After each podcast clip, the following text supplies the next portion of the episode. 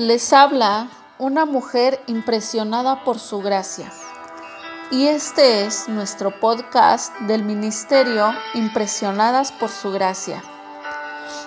Estás escuchando Reto de Lectura 365. Una mujer impresionada por la palabra.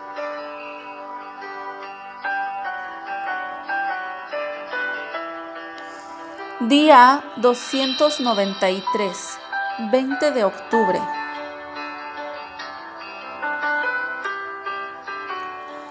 Hoy leemos Lucas 3 y 4.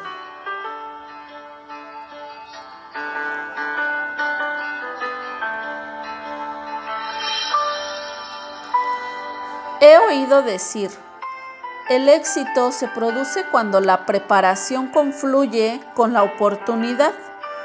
La preparación nos capacita para aprovechar las oportunidades cuando se presentan. En este capítulo 3 de Lucas encontramos una situación parecida. Tanto Juan el Bautista como Jesús habían pasado cerca de 30 años preparándose para los días en los que empezarían sus ministerios. Luego, Juan empezó a predicar en el desierto y Jesús a cumplir la ley de Dios siendo bautizado. 30 años de preparación divina capacitó a estos hombres para el servicio.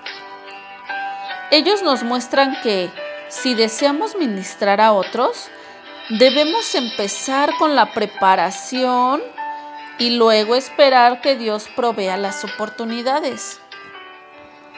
Jesús empezó su ministerio público a los 30 años para dirigirse más activamente hacia el cumplimiento del propósito de su vida. Es indudable que Jesús no esperó 30 años para bendecir y servir a otros. Sin embargo, muchos cristianos esperan para servir, o peor aún, no empiezan ni siquiera a prepararse para ministrar al cuerpo de Cristo. Vivir con pasión y propósito significa que debemos aprovechar cada día no solo para ayudar a otros, sino también para alistarnos para desafíos más grandes. Debemos dedicar tiempo a prepararnos para estar listas cuando surjan mayores oportunidades para servir a nuestro Señor. ¿Qué puedes hacer hoy a fin de prepararte para el ministerio? ¿Qué puedes hacer hoy para mejorar las vidas de otros? Ahora estoy segura de que has notado que cada día trae abundantes pruebas y tentaciones. El diablo me tentó a hacerlo. Es una excusa de muchos cuando tratan de justificarse algún pecado o fracaso. Sin embargo, esto no es exactamente una declaración verdadera, como nos muestra Lucas en el capítulo 4. De hecho, como se dice en broma, nosotros comenzamos el fuego y el diablo provee el combustible. No obstante, en los primeros versículos de Lucas 4, cuando Jesús fue bombardeado por las astutas artimañas del diablo, vemos un ejemplo diferente. Sigue adelante y mira cómo Jesús nunca permitió que el fuego empezara ni que el diablo proveyera el combustible. Observa cómo Jesús fue probado. Peleó la batalla, manejó la tentación, ganó la victoria y prosiguió con el poder del Espíritu Santo para enseñar con poder la verdad y demostrar su autoridad con prodigios.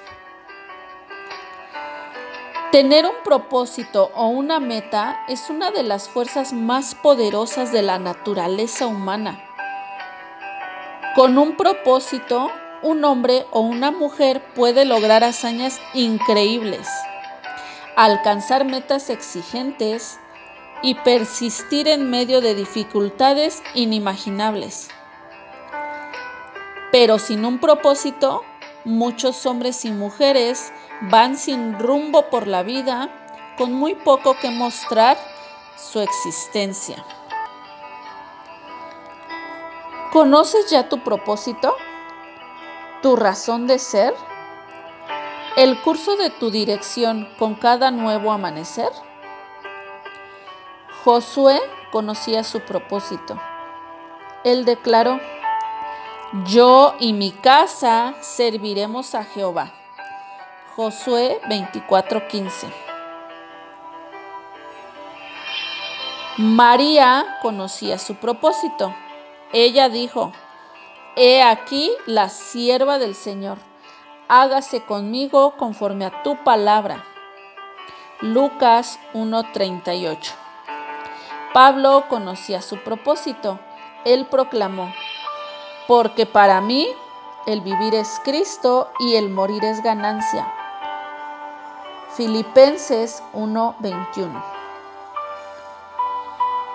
Pide a Dios y a otros que te ayuden a entender y a enfocarte en el gran propósito de Dios para tu vida.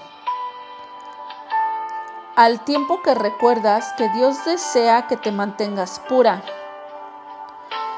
Primera de Tesalonicenses 4 versículos 3 al 5. Y que con la ayuda de Dios tú puedes manejar la tentación.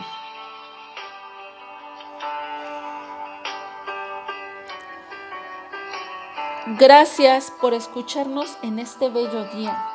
Nuestra oración es que Cristo viva en tu corazón por la fe y que el amor sea la raíz y el fundamento de tu vida y que así puedas comprender cuán ancho, largo, alto y profundo es el amor de Cristo.